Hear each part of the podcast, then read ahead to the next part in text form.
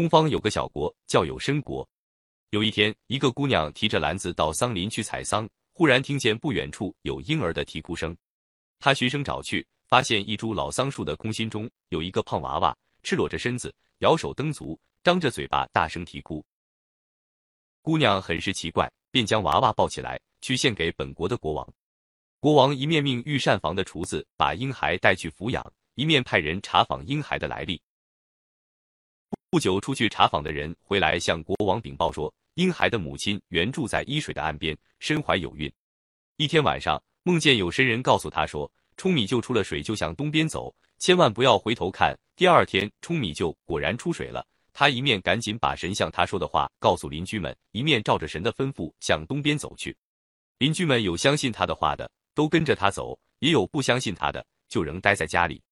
他向东走了大约有十里路程光景，惦念着家园和邻居，不知道究竟发生了什么事情，忍不住回过头去一看，啊呀！只见家园已经浸没在一片白茫茫的大水里，汹涌险恶如狼牙一般的波涛正追踪在他和与他同行的邻居们的身后。恶狠狠地向着他们扑来，他吓得连忙举起两只臂膀，正准备呐喊狂呼，声音还没有发出喉咙，他的身子就在一瞬间变成了一株空心老桑树，站在大水的中央，抵抗住了激流。洪水在他的身后慢慢退去了。过了些日子，采桑姑娘来采桑的时候，就发现了这个在这株老桑树空心里的活泼可爱的婴孩。所有曾经和婴孩的母亲一同逃避洪水的邻居。都指证这是个真实的故事，于是婴孩就确定是这株空心老桑树的孩子。由于孩子的母亲原住在伊水岸边，后来孩子又当上了尹的官，因此人们就叫他伊尹。伊尹在御膳房厨子的抚养下，渐渐长大成人，也成为了一名御膳房的厨子，烹调得一手好菜肴。同时，由于自身的不断努力，读过很多书，掌握了很多学识，因而兼做了宫廷教师，教有身王的女儿读书。后来，成汤到东方去巡游，到了有申国，听说有申王有个女儿非常美丽贤淑，便要求她做自己的妻子。有申王知道成汤是个贤明的君主，对这件亲事非常满意，就按照当时的习俗，把女儿嫁送过去。那时，伊尹也很想到汤王那里去做事，发挥自己的才干，使自己有用武之地，只是找不到去汤王那里的门路。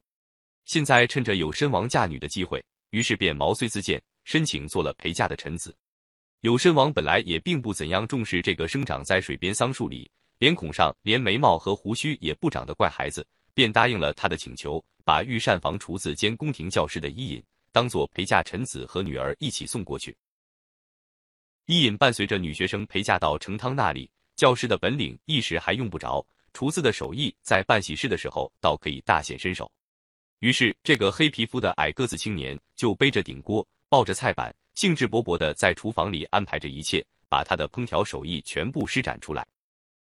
果然，他做的菜肴甚合汤王和宾客们的口味，得到了他们一致的好评。